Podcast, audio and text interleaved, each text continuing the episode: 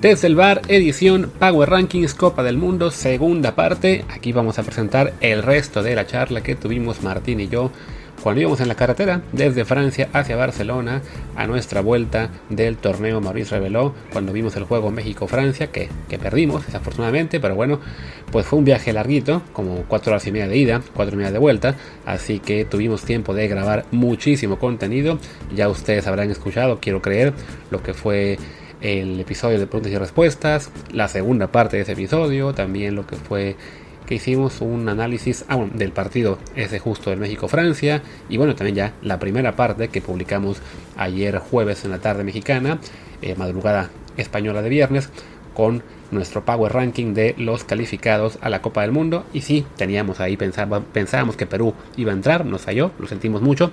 La culpa es del portero australiano que le tiró a Galese su botella de agua con los con el acordeón de los tiradores. En fin, ya ustedes habrán escuchado esa primera parte ayer, quiero creer. Pues aquí vamos a continuar con el resto de la plática, que la verdad es que se fue larga. Hicimos casi hora y media de plática con con los Power Rankings, así que pues sí, lo mejor fue separarlo en dos partes. Antes de continuar, claro, les recuerdo que este programa está en Amazon Music, Apple Podcast, Spotify, Google Podcast y muchísimas apps más. Por favor, suscríbanse en la que más les guste y también sigan el canal de Telegram arroba desde el bar POD, desde el bar POD, pues para que se puedan ganar la playera de la selección mexicana y algunas cosas más que tendremos más adelante. Pues nada, seguimos con esta presentación del Power Ranking y ya eh, regresaremos con el episodio el domingo, supongo, con la Fórmula 1 y ya uno de fútbol, probablemente de selección mexicana, el lunes. Quiero creer que hasta ahí vamos a llegar en estos días, pero bueno, ya saben que últimamente publicamos todos los días porque siempre hay una excusa. Venga, seguimos con Power Ranking.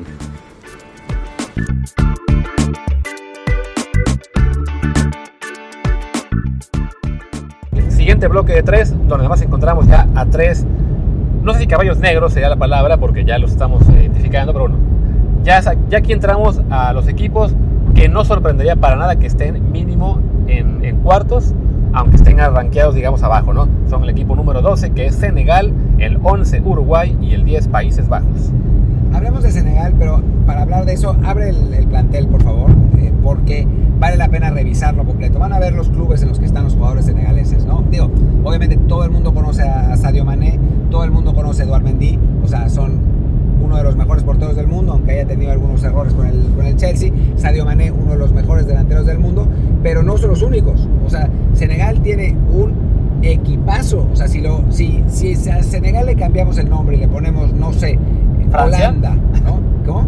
Francia. Francia, no, bueno, serían, serían, los mismos jugadores y le ponemos, no sé, Francia B. Exactamente. sería parecido. No, pero le quitamos el, el, nombre de Senegal y le ponemos otro nombre y nada más leímos los clubes donde, donde juegan sus jugadores, nos parecería más impresionante. Es realmente un gran, gran equipo. ¿Ya lo tienes ahí? Sí, portero, bueno, ya Mendy, portero del Chelsea, campeón de la Champions el año pasado.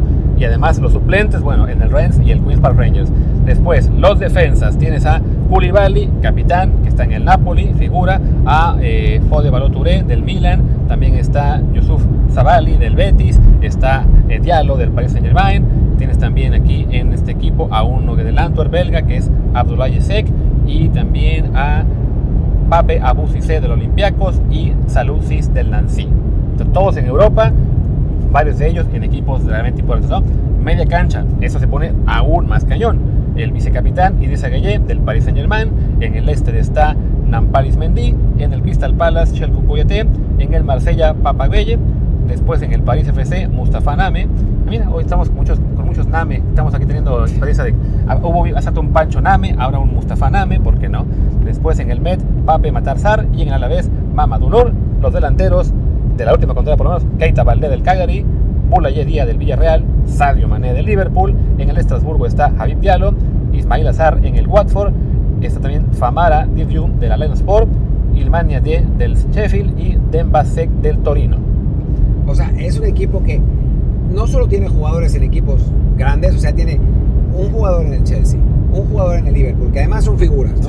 Tiene a el lateral derecho titular, izquierdo titular del Paris Saint-Germain, Diallo, el, el, chavito, y tiene a Gana Gueye, ¿no? Que es el, el contención duro del, del Paris Saint-Germain. Y los demás son jugadores que están repartidos en equipos razonablemente buenos, Nampalis Bendí, eh, el Zabalí, el del Betis, o sea, tiene, tiene un montón de jugadores que, que, están en buenos clubes europeos, ¿no? Senegal es un equipo de verdad equipo bueno. Y además, bueno, jugadores que estuvieron en convocatorias previas, aunque no estuvieron en la última, pues está Bonazar del Bayern Múnich, también está, por ejemplo, eh, del Boloña, Ibrahim Valle, también está por aquí eh, Joseph Lopi del Socha, está Bubakari Sumare del, Leicester, aunque él solo ha estado en training camp, no sé por qué no le ha dado chance de jugar, también está del Lyon Pape Chequidiop, y en el Marsella Bamba Dieng, del Mónaco Crepin Diata, del Stock City Abdallah Sima. O sea, es un equipo que tiene, va a ser un duelo muy, muy interesante en su grupo con el que tenemos como nueve, que es Holanda.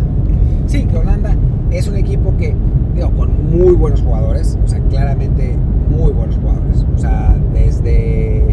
Eh, coso, eh, ah, es, horrible que, tengas así los, nombres y que. Frenkie de Jong, por el amor de Dios. Eh, de Jong, que en el Barcelona pues, no ha sido el jugador que todo el mundo esperaba, pero pues dentro de todo es, es, eh, es un muy buen futbolista. Eh, Steven Bergwijn, obviamente, tienen a, a, a, Ryan Gravenberg, que es un, es un futbolista que tiene un enorme potencial. Tienen al, al, central, que ahora también se me escapa el nombre, es que soy manejando. ¿Qué? Delict. ¿Cómo? Delict. Delict, desde sí. Delight, ¿no? Delight. Eh, al, tienen, tienen una, una, un esqueleto de jugadores eh, muy buenos, tienen eh, excelentes extremos, pero yo creo que todavía dentro del conjunto no están como para ser la élite europea. Digo, después van y le ganan 4-1 a Bélgica, ¿no? De sí. visitantes.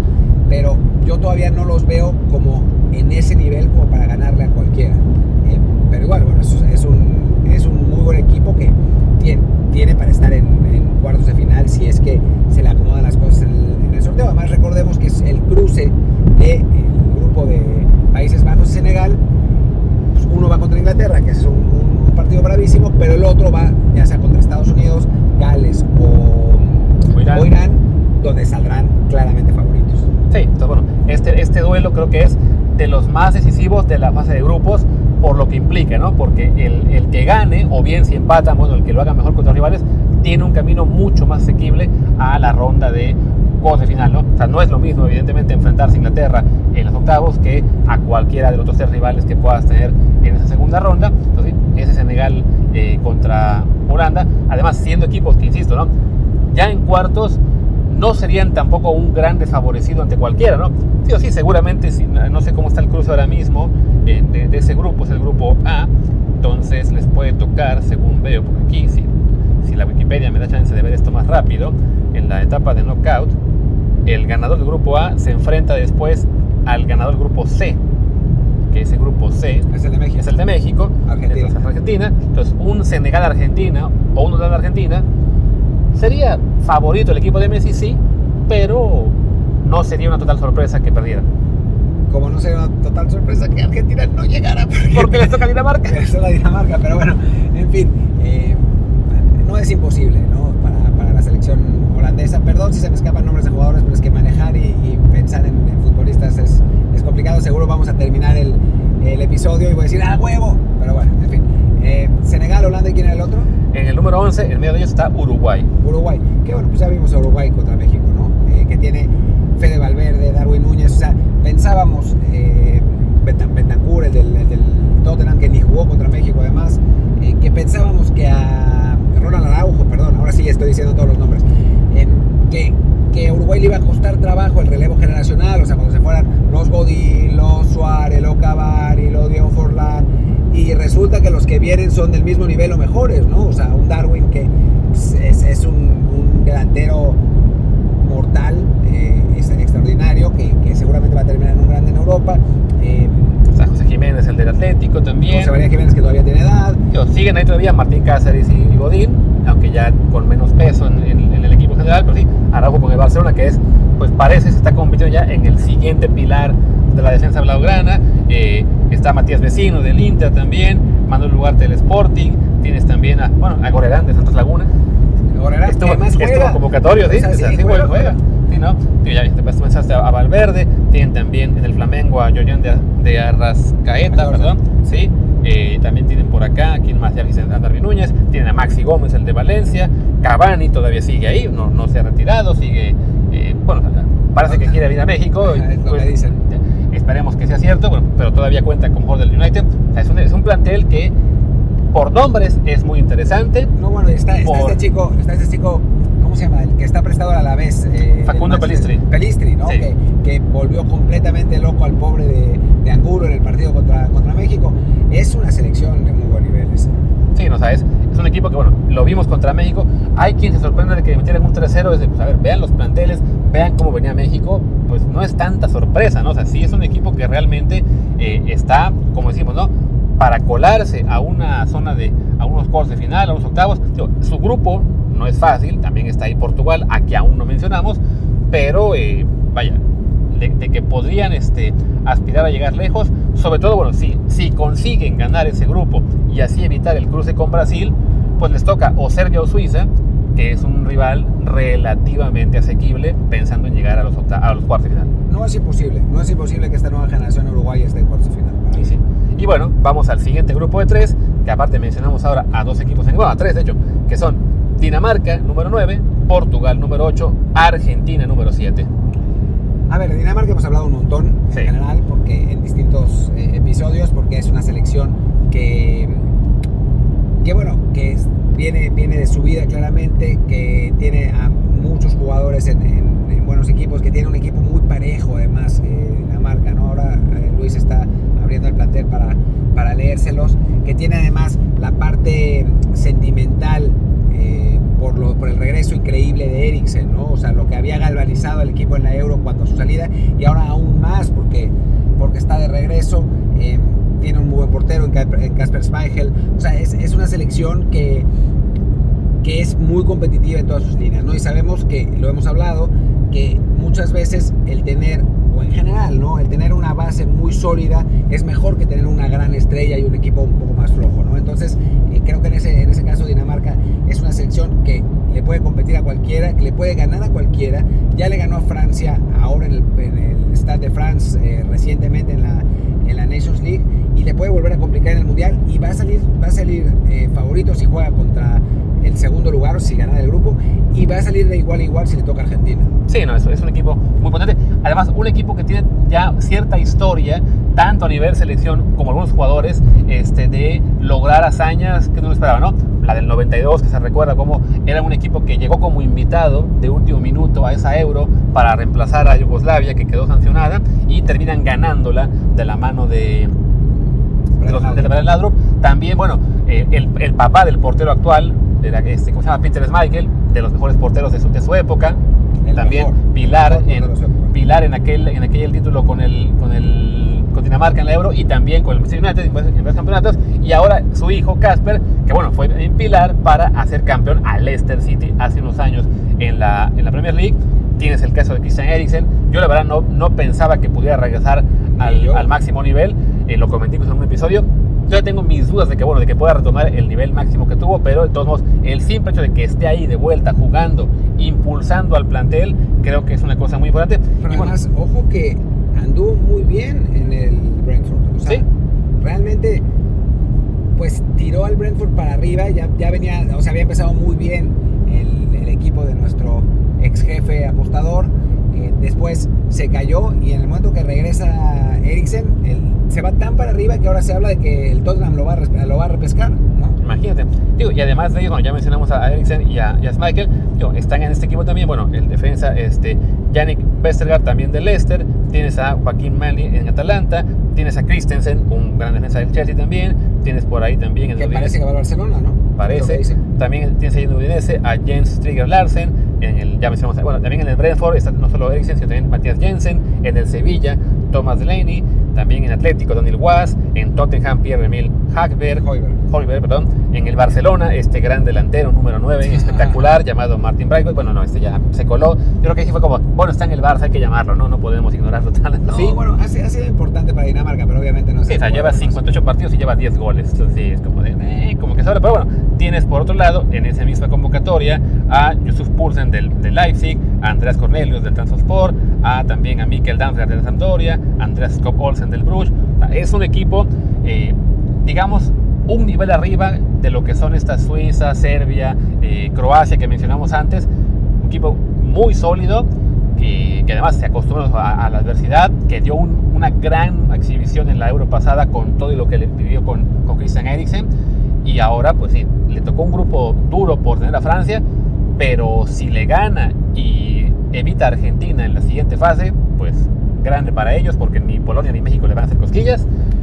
Y si le toca a Argentina, eso, va a ser un duelo realmente parejo, ¿no?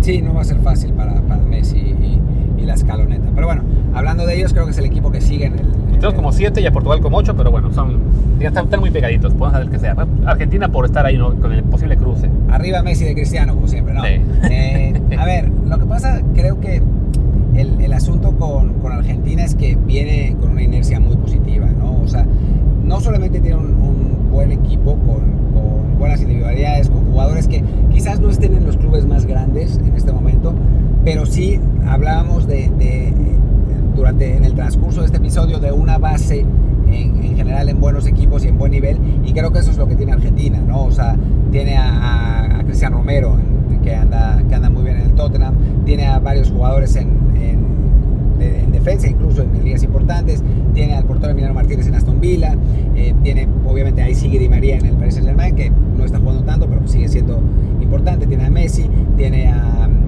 ¿cómo se llama? El, el 9, caray. Eh, estoy como. ¿Julián Álvarez? No, Julián, Julián también, ¿no? Que acaba de, es con el, con el Manchester City. Pero yo, Lautaro. Creo, yo, creo que va a jugar Javier, claro, Lautaro. Eh, tiene, o sea, tiene un, un montón de jugadores, de Sigo también, Tagliafico, eh, varios, varios futbolistas de, de, muy buen nivel que además se entienden muy bien en Argentina y le han permitido a Messi no tener que llevar toda la responsabilidad de él, ¿no? O sea, muchas veces hemos hablado de que a Argentina le cuesta cuando Messi decide que él tiene que hacer todo y regresa de, a, digamos, a, pegarse con la defensa para sacar el balón y tiene que recorrer 80 metros para llegar a la otra área y ya no le da el físico para hacer eso. O sea, esas cosas le cuestan mucho trabajo a Messi y en este momento se siente tan cómodo con esta selección argentina que no tiene que hacerlo. Yo creo que estamos hablando con un punto en el que por fin son conscientes ambos lados tanto Messi de que él ya no puede hacer todo, como el equipo de que ya no puede depender de Messi, de, que, de que tiene que ayudar, ¿no? Y si de algún modo se han eh, amalgamado bien para hacer de este equipo pues, una versión eh, superior, creo yo, a la que llegó a la final en 2014, un poco ayudada con un camino, digamos, asequible. O sea, no, no fue el segundo mejor equipo de ese mundial, pero sí tuvo eh, la, suerte de que el sorteo le, acomodó bien ahí el camino. En 2018 los echó Francia con relativa comodidad, que antes empezó con Croacia. Pero bueno, después de, esas, de esa eliminación temprana en 2018, llega. ¿Cómo se llama el técnico? ¿Se fue el nombre? ¿El actual? Ajá, actual. Scaloni. Scaloni, este, arma muy bien equipo. En la Copa América por fin rompen la malaria de Messi, no un solo título, jugando él muy bien eso también como que le, desbloquea un poco mentalmente, ¿no? Esa presión de ganar algo. Y si bien no lo ponemos en la lista principal de favoritos a la Copa del Mundo, vemos a seis equipos arriba de ellos, pues sí, ese plantel ya entra en ese grupo que no sorprendería ver ganarla. Sí, no, la verdad es que esta Argentina está jugando, o sea, tiene buenas partes, está jugando mejor que la suma de sus partes, ¿no? El, triunfo sobre, sobre Italia lo, lo deja claro los cinco goles de Messi ante Estonia, que bueno, es Estonia, pero para que Messi meta cinco goles, yo nunca lo había hecho en la selección argentina y creo que nunca lo había hecho en su carrera. Y, y eso demuestra la comodidad que, que, en la que está Messi, ¿no? que juega en el Paris Saint Germain y no hace eso ni de broma, y eso que el Paris Saint Germain pues domina la liga francesa como para ganar por esos marcadores, aunque no lo está haciendo tampoco. pero, pero bueno, y después en el caso de Portugal, si fuera por talento, estaría mucho más arriba en esta lista. El asunto es que el técnico Fernando Santos los hace jugar demasiado defensivos, ¿no? O sea, línea por línea Portugal es espectacular. O sea, quizás Rui Patricio no tanto, pero el resto es, es un equipo de, de primer nivel. O sea, Rubén Díaz, Cancelo, eh, Joao Félix, eh, Cristiano mismo, eh, tienen jugadores, incluso Moutinho que sigue jugando en un muy buen nivel cuando, cuando juega. O sea, tienen jugadores de excelente calidad en todas sus líneas, ¿no? Hay, cada vez hay más futbolistas portugueses en distintos lugares. Eh, es realmente una, una selección de Diogo Jota, una gran selección, ¿no? Pero Fernando Santos los hace jugar muy defensivos, ¿no? Entonces eso, pues, le complica la, la vida a la, a la, selección de Portugal, que, insistimos, por talento debería estar mejor, aunque ahora en estos últimos amistosos, no sé si los tienes ahí, pero bueno, tienes ahí el plantel, ¿no? O sea, sí. Por- lee, lee primero el plantel no, para sacar así como que los, más, los, los principales, bueno, ya hablamos, ¿no? El portero, Rui Patricio, este, en la Roma, que tampoco es poca cosa, y quizá es la línea más débil, entre comillas, tiene Portugal, ¿no? En defensa, bueno, tienes ahí, bueno, todavía está Pepe en el Porto. eh, sigue jugando, Sigue además. jugando además, pero bueno, está Rafael Guerrero en el Borussia Dortmund, Danilo Pereira en el Paris Saint Germain, lo mismo que Nuno Méndez, Joao Cancelo en el Manchester City, son los principales. Díaz, Rubén Díaz. Rubén Díaz, sabes que no estaba en la última convocatoria, pero bueno, por, por lesión, Obviamente. pero sí está ahí también. Y luego en el media cancha tienes bueno, a Joao Moutinho del Wolves, a Bernardo Silva del City, Bruno Fernández del United, jugadorazo. también a eh, Rubén Neves del Wolves, a Mateus Núñez del Sporting. Es que bueno, hay, hay- un par que están abajo porque no aparecen todavía en última convocatoria, pero no importa, los menciono. Y arriba Cristiano del Manchester United, Andrés Silva del Leipzig, también tienes a Gonzalo Guedes del Valencia, aunque creo que Gonzalo nunca terminó de dar el, el salto a, a mega estrella que se esperaba. No, lo bien que había jugado cuando estaba préstamo en Valencia del Paris Saint Germain. Después lo compran y ya no lo no. Sí.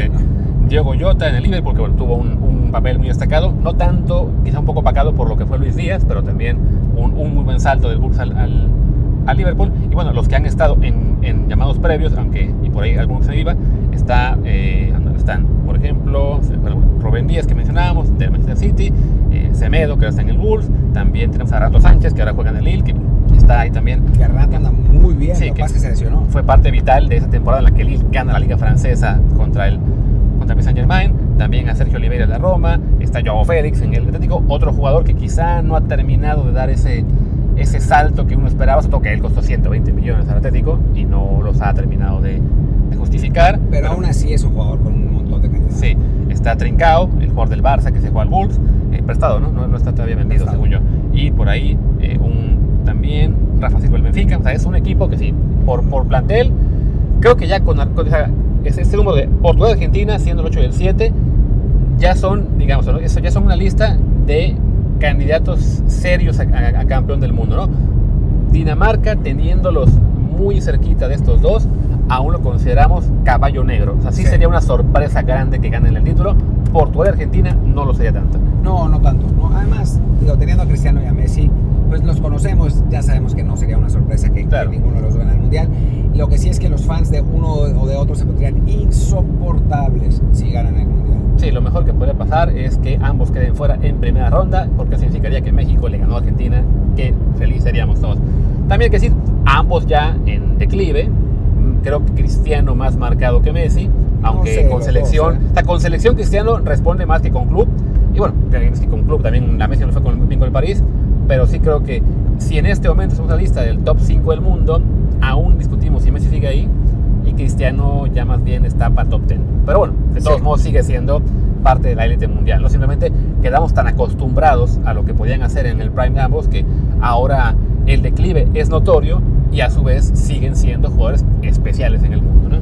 Sí, totalmente, ¿no? Son, son futbolistas además que, que te generan cosas siempre, ¿no? O sea, Cristiano siempre con esos goles de último minuto, eh, Messi, bueno, pues que ahora ha vuelto a, vuelto a retomar un protagonismo enorme en la selección argentina. No, bueno, no, estamos hablando de los dos mejores de esta época y top 5 de la historia ambos, ¿no? Así que bueno. Así es.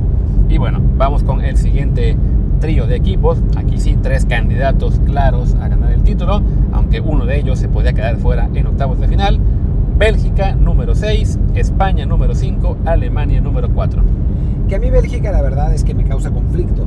O sea, podría estar, creo, por debajo de Argentina y, Y de Portugal. Pero bueno, El dejemos ahí. plantel que tiene, Sí, o sea, creo que por plantel se entiende que esté como número 6, por historia le tenemos menos fe.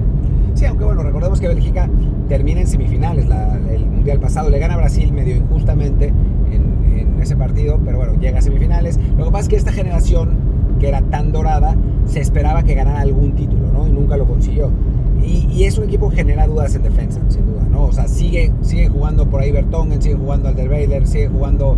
Eh, el otro, ya no me acuerdo, pero bueno, eh, sí, o sea, sigue la defensa, sí, está, está muy envejecida, ¿no? Y los jugadores que han llegado a tomar el relevo no están al, al mismo nivel. Obviamente tienen a uno de los tres mejores jugadores del mundo en De Bruyne y eso pues ayuda un montón. Tienen a Lukaku que pues tendría que, que ser capaz de sacar, de, pues, bueno, de ser más regular en, en club en estos últimos seis meses para poder llegar en, en su mejor momento. Eh, pero bueno, sigue siendo, tienen a Yannick, que, es, que a mí me, es un jugador que me gusta mucho, aunque no siempre eh, juega en el, en el máximo nivel en el Atlético.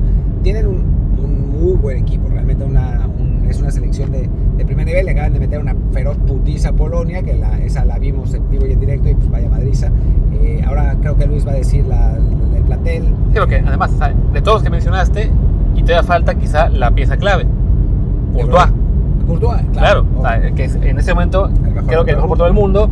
Eh, quizá para cierta parte de la afición que se viste de blanco ya es mejor por toda la historia. que tuvo una actuación en la Champions sencillamente descomunal, gran factor junto con Benzema para que fueran campeones de la Champions League. Y bueno, como tienes en este mismo plantel al mejor portero del mundo, como es Courtois, y a uno de los tres mejores de, jugadores del mundo, como es Kevin De Bruyne, eso explica el por qué acabamos poniendo a Bélgica por encima de Portugal y Argentina, teniendo incluso también ellos pues, a dos jugadores que son referente mundial y planteles muy buenos, ¿no? Sí, que bueno, después van y pierden 4-1 con Holanda, ¿no? Es un poco raro, pero, pero en realidad, pues sí estamos hablando. Creo que es, o sea, la derrota también se explica por esa, esa defensa que, de Bélgica que es frágil y que creo que por eso uno no lo puede considerar como lo habría hecho hace cuatro años entre los cuatro principales candidatos, pero sí sigue siendo un equipo eh, muy potente, ¿no? O sea, un gran equipo. Tú tienes creo que ahí el plantel y lo vas a leer. Se me estaba perdiendo por ahí, pero bueno, mencionaste que en la defensa faltaba uno de los... O sea, está Vermelen, que creo que te faltaba mencionar, que ya este... Aunque bueno, según esto, él ya lo mandó como retirado, o sea, que ya o sea, estuvo última convocatoria, pero ya, ya no va a volver. Pero bueno, siguen ahí todavía Bertongen y eh, Van der Bell. No, Anderbel, sí, Anderbel, perdón. Que, que, la promoción para mí es un, un, problema. Y bueno, además tienes en este equipo a eh, Timothy Castañel del Leicester City, tienes también a en el mediocampo, bueno, Alex Pitzel del Borussia Dortmund, a Tielemans del Leicester City también, a Eden Hazard, que es un caso no tan dramático, bueno, sí lo trata con Gareth Bale, que aparece como, o sea, que aparece mucho más en selección que en su club, me refiero que lo de Gareth Bale sí es luz y, y, sombra, con, total, con Bélgica y con, con, con Gales y con Madrid, Eden Hazard no ha jugado a ese nivel tan alto con Bélgica recientemente. Pero puede. Pero o sea, Si Eden Hazard está bien físicamente, o sea, si encuentra un club donde juegue, que el Madrid, bueno, pues a ver si juega, ¿no? Pero, ¿Y el Getafe? Sí, sí. ¿Te imaginas el Getafe con Hazard? ¿Te imaginas al Toluca con Hazard y Cavani? pero bueno, eh, si, si Hazard baja de peso y juega bien, con Bélgica va a ser muy importante, porque ya tienen un montón de talento, no es, no es tan grande de edad, eh, pero, pero bueno, pues eso, tiene, tiene que pasar eso, ¿no? Sí, y bueno, arriba de ellos, que incluso podríamos cuestionar por qué arriba, pues están los que van a ser rivales de grupo, que son España y Alemania. España, pues según la renovación eh, total de la mano de Luis Enrique, que veía semana pasada que alguien criticaba de que, pero su porcentaje de victorias es muy bajo comparado con los técnicos de últimos 40 años. Sí, pero porque ahora España juega siempre en Nations League y no amistosos contra Puerto Rico y Haití, ¿no? Entonces, evidentemente se hace mucho más complicado ganar siempre, pero el desempeño que ha tenido este equipo con Luis Enrique en lo que fue eh, la Eurocopa, en la cual llegaron a semifinales que merecían avanzar a la final ante la mentira, bueno, en, con, con la mentira, no en se penales, encima. y luego este, en la Nations League le ganan a la mentira y llegan a la final contra Francia. O sea, la verdad es que el desempeño español últimos dos años ha sido muy bueno, de la mano además de dos figuras para el futuro Esperemos que lleguen, porque a una de las dos se la están acabando con el señor que era Pedri. Pero bueno, Gaby pinta hasta mejor. Mejor no, hombre. Pedri es mucho mejor jugador que Gaby. No, y el otro es Ansu, ¿no? Que si, si Ansu, que ese es otro que está lesionado todo el tiempo, pero si no estuviera lesionado, sería otro jugador con, con muchísima, muchísima calidad. El, el asunto con España es un poco el de siempre, ¿no? Que es, tiene muy buenos mediocampistas. Su 9 es Morata, que eso ya es, ya es generar un problema. O sea, les falta capacidad de definición y la defensa genera dudas, ¿no? Eh, creo que, que, eso es, es, un poco el problema de, España y bueno, después vamos a ver qué pasa con la portería, ¿no? Quién es finalmente el, el titular porque pues, es, un, es un desmadre, pero en general esta España creo que es un equipo muy talentoso, muy bien, muy bien dirigido, además a mí sí. Enrique me parece un gran técnico, eh, muy homogéneo, con figuras jóvenes que sacan o sea, que juegan bien, que sacan los resultados. O sea, a mí me parece que España es un equipo quizás subvalorado eh, para lo que realmente tiene. Igual luego me equivoco, ¿no? Y, pierde, empata con Japón, pierde con Alemania y queda fuera, pero, pero para mí España puede, puede llegar lejos. O sea, creo que de esos equipos que hemos mencionado hasta ahora, esta España es el más alto de aquellos que son más que la suma de sus partes. O sea, el equipo que está mejor dirigido y que el conjunto si bien los nombres te puede parecer que, bueno, sí es un plantel importante, fuerte, pero no es el equipo número 5, es el 8 o el 9. Pero viéndolos jugar como los hecho jugar Luis Enrique, que es un técnico ganador de la liga, ganador de la Champions, pues ahí sí que por palmarés, eh, muy pocos técnicos en el Mundial se le pueden poner enfrente, es parte de lo que te hace dar de esa, confianza ante el equipo, ante el equipo español, ¿no? Y sin ningún jugador del Real Madrid, ¿no? Que los aficionados merengues lloran y patalean, pero pues la verdad, ¿a quién pones? Ya regresó Carvajal, de hecho, ya, ya está también. Ya regresó Carvajal, por un jugador del Real Madrid que es Carvajal, que pues ni es, o sea, sí es bueno, pero no es tan bueno. Eh, Isco y Asensio ya desaparecieron finalmente pero es, es, un, es un equipo además que se guía por la dinámica, es muy rápido, es un equipo que toca mucho el balón, bueno, pues con el ADN español, un poco más vertical ahora, con muchos y buenos jugadores jóvenes, o sea, yo creo que, que España hay, va, va, a ser divertido verlo y es un equipo del que, del que hay que cuidarse. ¿no? Sí, y va a ser, si hablábamos de que el Senegal contra Holanda va a ser de los juegos clave en, la, en esta Copa del Mundo, en fase de grupo me refiero, por lo que puede terminar en cuanto a la facilidad del, del cruce o no para el que sigue partido, pues el España-Alemania es el juego clave, ¿no? El número uno entre dos equipos que son candidatos claros a, ganar la Copa.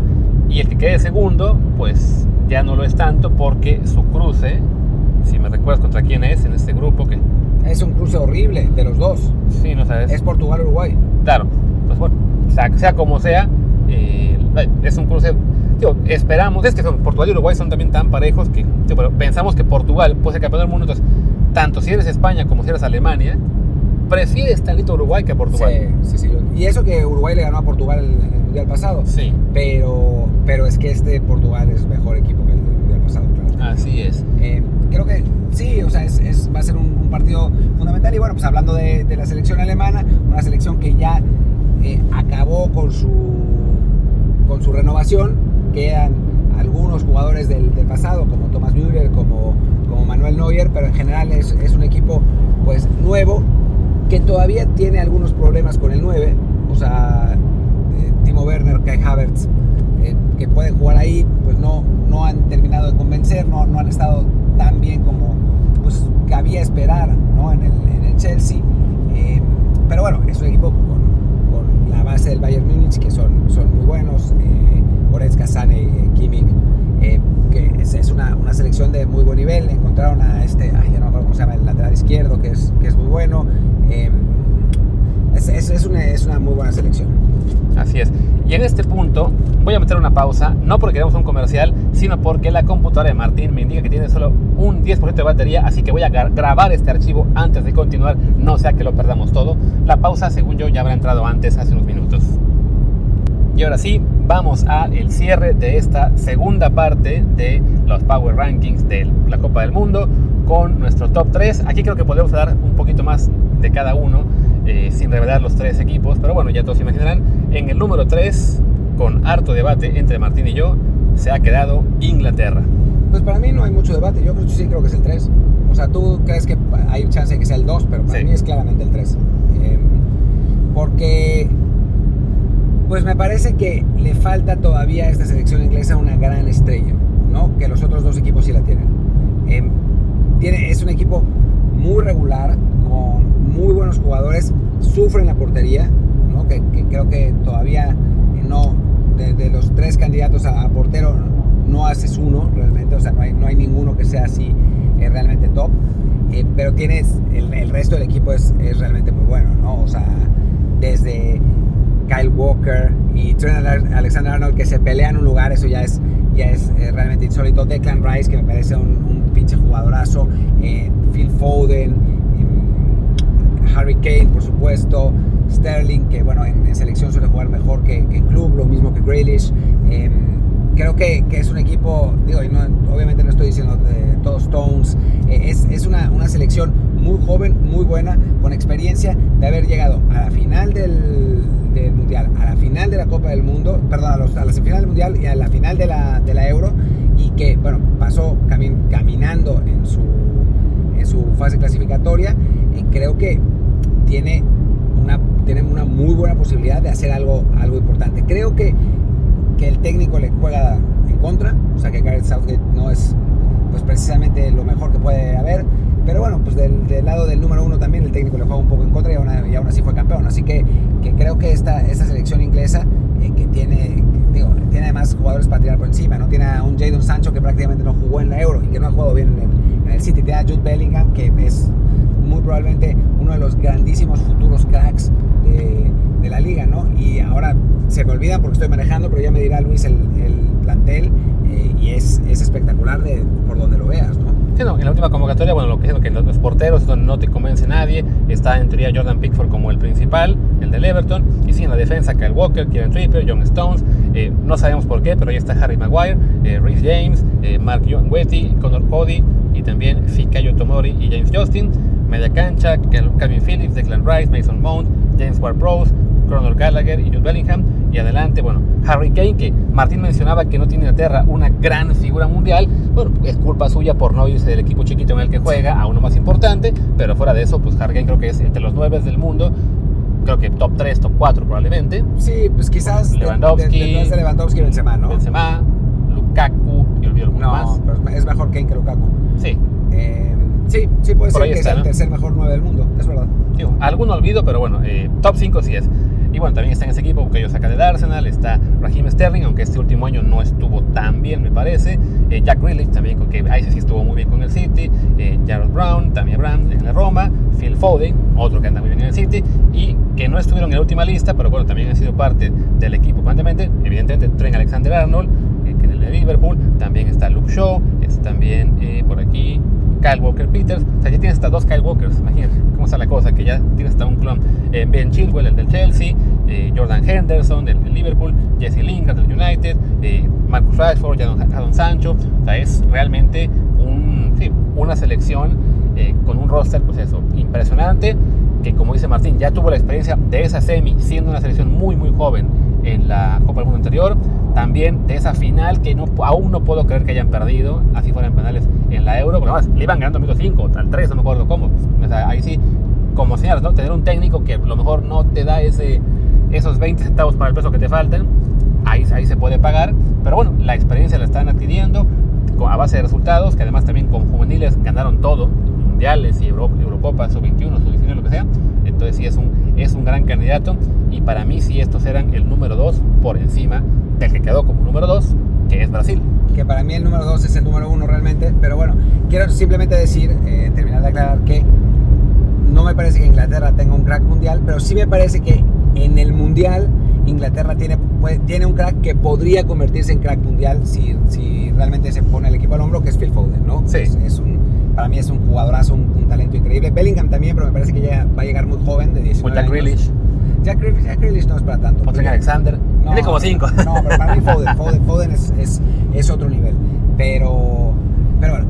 Y en el número 2, que es Brasil, para mí Brasil es el 1. Lo que pasa es que no, no pudimos llegar al, al, al, consenso y tuvimos que poner a Francia el 1. No tanto porque tenga mejores jugadores que Francia. Francia creo que tiene mejor equipo. Pero, pero hoy Brasil está jugando como una máquina. O sea, es, eso es lo que me, lo que me genera Brasil, ¿no? Es, es una selección que, bueno, viene de ganar dos partidos en Medio Oriente, digo, en, en Extremo Oriente, le ganó 4-0 a Corea caminando, jugando increíble, 1-0 a Japón con más trabajos, tiene a Neymar que con Brasil juega mejor que con el Paris Saint-Germain, tiene a Vinicius que acompaña bien a Neymar, tiene a Casemiro, tiene a Militao, tiene a, a, tiene a dos de los mejores porteros del mundo y solamente va a jugar eh, uno, que seguramente va a ser Allison, eh, tiene a un Dani Alves que curiosamente juega ahora un, un papel más, más defensivo en, en, Brasil, no es, no es el lateral que va, pero pues también tiene que ver con, con la edad. Eh, es, es una, una, selección que, que tiene jugadores por todos lados para tirar por encima, ¿no? O sea, es, eso sí, si ves, si ves el roster, que ya ahí lo, lo, lo está viendo Luis, eh, tiene, o sea, creo que es el único equipo del mundo junto con Francia, o sea, los únicos dos, y que tiene lógica que estén dos, cuyos 23 jugadores, pone que no los 23, pero los 18 jugadores principales están en los grandes clubes del mundo. O sea, no, no, no tiene prácticamente futbolistas que estén en, en, equipos medianos, ¿no? No, no chicos.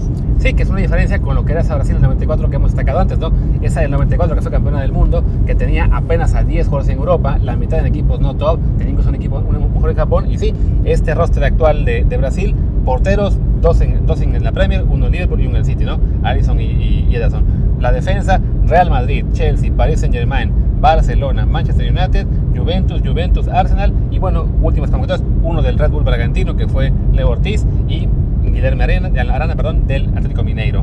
Eh, luego también en la, la, media cancha, Casemiro del Madrid, Lucas Paqueta del León, eh, Fred del United, eh, Felipe Coutinho, que está en el Aston Villa, que pues, técnicamente no es grande, pero recordemos que ya jugó en el Barcelona, el Liverpool y el, y el, y el, Múnich. y además recuperó el nivel. Sí, y recuperó. Y quién sabe cómo el Villa lo sacó por 20 millones nada más. Es una locura eso que el Barça lo haya venido por tan poquito. Por el sueldo. Sí.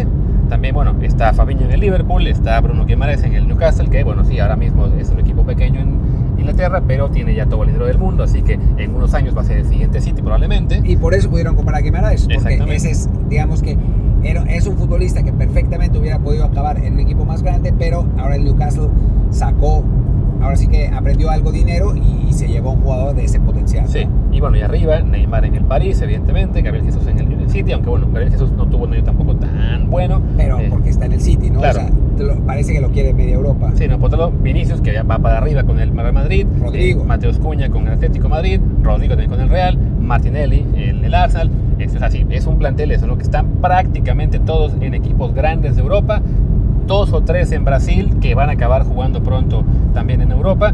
Y para mí la principal razón por la cual no pueden ser número uno y no podemos todavía fiarnos tanto de qué tan bien van a estar en el Mundial es que llevan, que son ya tres años sin poder jugar contra un solo europeo importante o contra ninguno, que se la pasaron contra la eliminatoria. Entonces su máximo sinodal ha sido Argentina, que les ganó la Copa América en Brasil, pero pues recordemos que la última vez que se vieron contra un europeo fue Bélgica en el Mundial y los echó.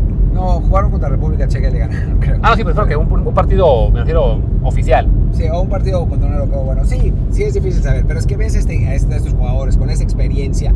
O sea, hay jugadores campeones de Champions, campeones de Inglaterra, campeones de Francia. Eh, o sea, es una selección de enormes cracks, ¿no? O sea, creo que no, o sea, no han enfrentado a un europeo y sí, o sea, como conjunto, pero a nivel individual han enfrentado a los mejores del mundo y les han ganado. Entonces, creo que estamos hablando de, de una selección que a nivel talento está, pues, es del top 2, ¿no? O sea, junto con la otra que, que, vamos a mencionar ahora. Ahora, como conjunto, creo que en este momento está jugando mejor, eh, mejor Brasil que Francia, ¿no? Que Francia viene de perder con con Dinamarca, de local y después eh, empatar fuera con. ¿Quién empató con Croacia? Ahora lo voy a encontrar. No, no, no fue Croacia. Eh, ahora vemos No sé, pero para mí el problema con Francia, y es un poco lo que comentamos con el caso de, España, Sí, a lo mejor algunos resultados no son tan buenos, pero tiene que ver también con lo que es el grado de dificultad que tiene el estar compitiendo constantemente ante otros equipos europeos de primer nivel. ¿no? Recordemos, en la Euro lo, lo consideramos el equipo favorito, en la fase de grupos le estaba pasando por encima a quien fue Alemania, pero después batalló un poco para ganarle a Portugal y Hungría, ¿no? Creo. Algo así estuvo el, su grupo. Sí, no, no perdió con Hungría fue, fue, muy loco. Una cosa muy loca.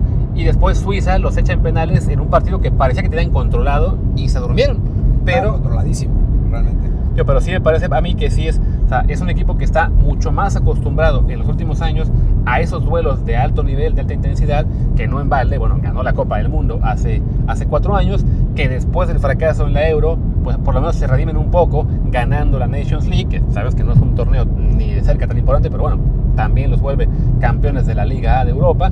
Entonces creo yo que ese detalle, el de llegar mejor preparados a la, a la Copa del Mundo, es lo que me hace a mí ponerlos como número uno por encima de Brasil. Sí, a ver, es que en cuanto a talento es una locura. O sea, cada vez que uno, que uno habla de, ah, sí, este, este jugador joven que está rompiendo el mundo, ¿de dónde es francés? ¿No? Eh, oh, acaba de fichar la Bundesliga, el próximo gran talento mundial francés. No, es, es realmente una locura. O sea, tienen futbolistas de enorme nivel en todas sus líneas, ¿no? O sea, baja de juego Barán y entonces ya Barán no va a ser titular. Bueno, pues ahí está Cundé, ¿no?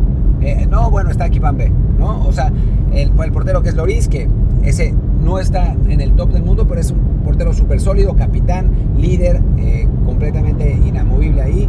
Em, después tienen, obviamente, en medio campo, tienes a Camavinga y a Chuamení de la nueva generación, a Kanté de la, de la generación anterior, que te pueden funcionar en esa posición sin el menor problema.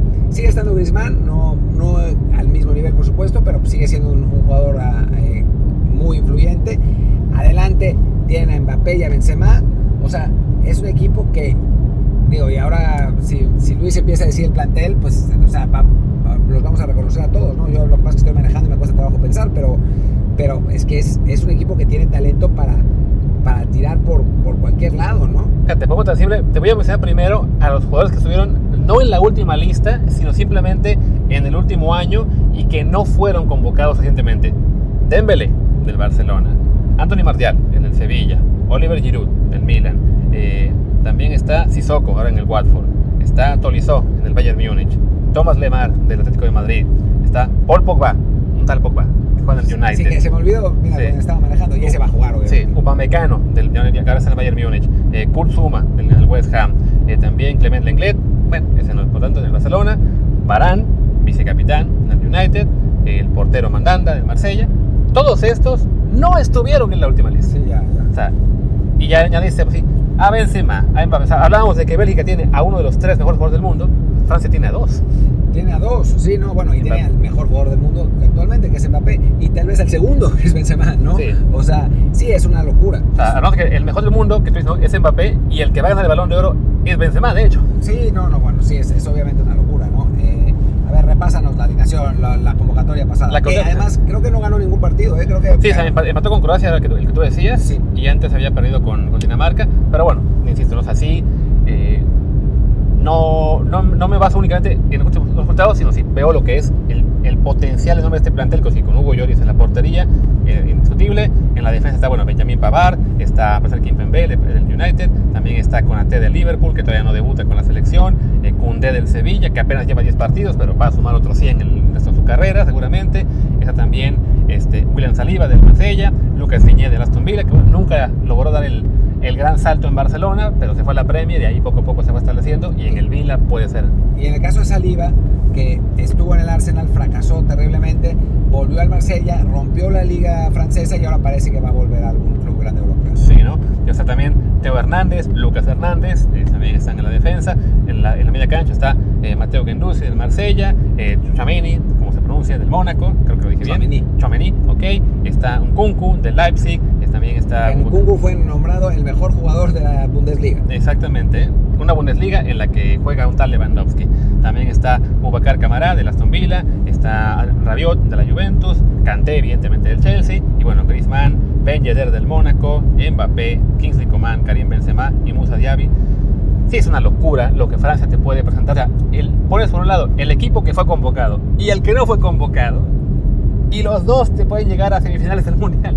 Sí, bueno, que tienes una, una media cancha con, digamos, Kanté, Camavinga y Pogba y una delantera con, digo, a ver, no creo que vaya a jugar así, pero de todas maneras, una delantera con Griezmann, Mbappé y Benzema y dices, bueno, y ahí está el Kunku, ¿no? Que, Sí. que no que no está jugando tanto, ¿no? Entonces, sí, es, es realmente, y bueno, Chouameni parece que ahora que va a ser titular, entonces, bueno, es, es realmente una, una verdadera locura. Lo que tiene que, a mí me parece que lo que le cuesta a Francia es que, pues la verdad es que Deschamps no es un gran técnico, es un técnico muy anquilosado, que le cuesta trabajo arriesgar, tiene una, un- una playa de talento y los tiene bastante amarrados. Le funcionó en el Mundial, pero bueno, quién sabe si le funciona en el próximo Mundial. En la Euro finalmente no jaló. Eh, eso por un lado. Y por otro lado, creo que aún no ha encontrado en este nuevo orden la manera de, de- de tener equilibrio con dos puntas tan claros como Mbappé y Benzema, ¿no? O sea, creo que, que no ha encontrado el dibujo táctico que pueda favorecerle a ambos. Y de, de por sí en Francia, claro, ya no hay tanto debate con eso, pero en la Euro se hablaba de que el equipo jugaba mejor con Giroud eh, que, con, que con Benzema, porque Giroud es un jugador más, de, de más sacrificio, eh, más de jugar de espaldas, eh, y que eso, eso le favorecía para la llegada de los extremos. En el caso de Benzema, pues ese es otro tipo de futbolista, es un mucho mejor jugador, pero creo que Deschamps no ha encontrado la manera tácticamente de ponerlos, de, de- de maximizarlos, no de ponerlos, pero de maximizarlos jugando juntos. Así que, digo, por talento, pues sí, pero, pero yo todavía digo, porque eso nos, son unos Power Rankings, no Claro. es que estemos hablando de eso. Yo ahora veo mejor a Brasil, pero bueno, capaz si mañana cambio de opinión, ¿no? Así es. Pero bueno, asumiendo, y ya para cerrar este episodio, que además fueron dos, eh, como sabiendo lo que hicimos en el Pago Ranking, lo que sea el cruce, o como que el, el Mundial, si todo se cumple según el Pago Ranking en los grupos del Mundial, tenemos aquí ya lo que serían los cruces. Además, en los cruces nos confundimos en lo que fue el de España y Alemania, porque no, no es Portugal y Uruguay. ¿No? no, no, es Bélgica y Croacia. Por eso está, que no Ah, nos no di- es tan sí hace mucha diferencia el quedar primero o segundo, sino Portugal y Uruguay van contra el que gane Brasil Ah, es el de y. Sergio Suiza. Entonces, bueno, asumiendo que se cumple en los Power Rankings todo lo que decimos, los octavos de final sería, en el grupo A, el ganador sería Holanda, así que iría contra Estados Unidos, desafortunadamente, y su cruce después es entre el ganador del C, que es Argentina, y Dinamarca. O sea que Holanda-Argentina, parecería. Holanda-Argentina en cuartos. Siguiente llave, ganador del E, que es el grupo de España y Alemania. Alemania. Ese va contra el segundo, dijimos, del Bélgica-Croacia, o sea que sería Croacia. Entonces sería, en principio, por como lo pusimos, Alemania-Croacia. Y su cruce es contra el ganador del G, que es Brasil, contra el segundo del H, que es Uruguay. En teoría, Brasil-Uruguay. Así Qué bueno, partido, Brasil-Uruguay en un mundial, por Dios. en- y en octavos. Y el que gane Alemania. Exactamente. O sea, tendríamos en principio un Alemania-Brasil en cuartos de final. Después, en la siguiente llave, ganador del B, Inglaterra contra segundo del H, perdón, del A, que sería Senegal, pobre Senegal. Bueno, no sé, ¿eh? Digo, pero No bueno, pero por Power Ranking, por, Por Power, Power Ranking, y ese cruce en cuartos después va contra Francia versus México, pobre México. Ay, sí. Entonces No, tenemos ahí O como... sea, si lo, lo acabamos de ver en Toulon, creo que nos la Sí, repetirían en el Otro mundial. 4-1, ahí Sí. Digo, bueno, yo bien un 4-1, en- aunque sea meteríamos un gol ahí en, la, en los octavos. Entonces tenemos ahí un potencial Inglaterra-Francia, que para mí son 1 y 2, en cuartos de final. Y el último cruce, ganador del F, que dijimos que sería en ese grupo, eh, a ver, ¿dónde está? Se me por acá. Bélgica. Bélgica tendría en el cruce a España ¿no? que en este caso tenemos a España arriba, o sea que España sería el único segundo de grupo que ganaría además en octavos. Y ese, esa llave se completa con ganador del H, que quedamos en que era Portugal, contra el segundo del G, que tenemos aquí a Suiza. Portugal-Suiza, así que el cruce final de cuartos de final sería Portugal-Bélgica. Cuartos de final, insisto, sería entonces, dijimos, eh, Holanda contra Argentina y ¿quién es el ganador del E? Perdón, se me fue otra vez aquí. Ver, Sí, Es Holanda, Argentina Alemania, ¿no? y Alemania contra este, Croacia. No, contra Brasil. Ah, sea que- Brasil. O sea, que son cuartos. Ah, claro, o sea, Argentina y Brasil en semis, claro, Sí, ahí no. está, está esa ¿Sabes? posibilidad. Digo, claro, como es Holanda-Argentina y tenemos a Argentina arriba, y efectivamente tenemos a Brasil arriba de Alemania, tenemos una potencial semi Qué Argentina-Brasil. lindo. Y del otro lado dijimos que era Inglaterra contra Francia, que ganaría Francia, a su vez contra Bélgica-Portugal, que ganaría Bélgica. Así que se repetiría una semi del Mundial pasado, Francia contra Bélgica. Y eso que Bélgica ni está tan bien, pero aún así. Lo dejamos en el número nosotros, 6, sí. el sorteo le, le beneficia un poquito. Y bueno, la potencial final, dado lo que hicimos en Power Rankings, sí queda Brasil contra Francia y el partido contra el tercer, por el tercer lugar, Argentina contra Bélgica. Pues bueno, ya resolvimos el mundial, calificamos a México a, a octavos de final. Que Ramón Raya debe estar feliz al escuchar esto. Que sí, era lo que nos interesaba. Brasil, Francia a la final. Gracias a todos. Y pues Vamos está. cerrando, que sí, ya con esto son, creo que hemos grabado un total de 5 episodios en el carro de este día. No sabemos exactamente cuándo va a publicarse este, que ya lo acabamos viendo en dos partes, pero bueno, les prometemos que este es el último que van a escuchar con sonido eh, ambiente de un auto. Ya estamos eh, a punto, creo yo, de llegar también a Barcelona, así que vamos cerrando. Mi nombre es Luis Herrera, mi Twitter es arroba luisrha. Yo soy Martín del Palacio, mi Twitter es arroba martindelp y el del pod es desde el bar pod, también del, desde el bar POD, también es el canal de Telegram donde pues damos exorcivas y hacemos mil cosas. Gracias, este fue un episodio que partimos en dos, así que si se dieron cuenta que al principio decíamos un episodio y al final terminaron siendo dos, pues ya saben por qué. Exactamente. Pues muchas gracias y hasta la próxima. Chao.